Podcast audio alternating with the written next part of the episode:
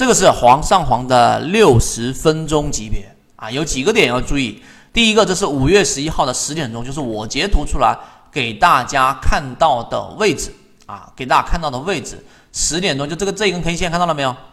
啊，我这样截大家可以看得到了，这个地方是当时的那根 K 线。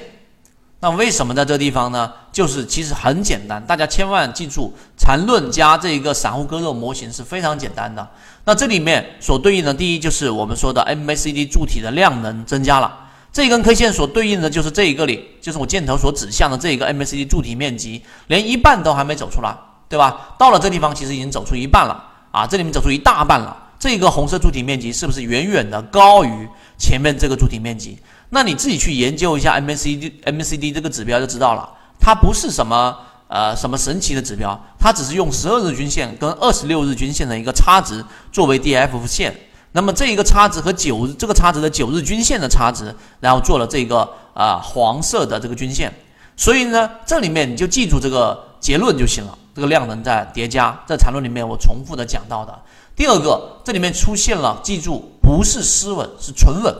那纯稳是原趋势，刚才我说了，原趋势的这种走平，它不它不短期均线五日线不贴近十日线，它继续上行，那么这种是力度最强的啦，原趋势保持着上行，对吧？那么第二种就是这种纯稳，哎，这地方出现了一个纯稳，那么之后的这个纯稳继续的就出现了一个上行，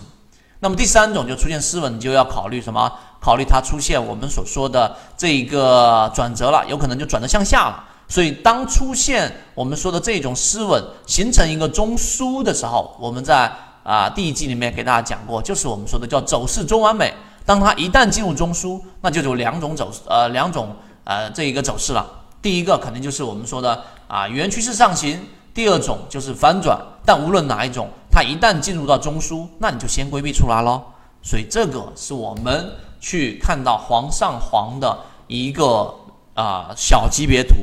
所以这就是实战，它没有那么多，哎，我要进行过很多次分析之后才有的一个结论。它实际上就是刚才我们说的很简易的几个判断。圈子有完整的系统专栏、视频、图文讲解，可以帮助大家建立完整的交易系统。系统进化模型，一步老墨财经公众平台，进一步系统学习。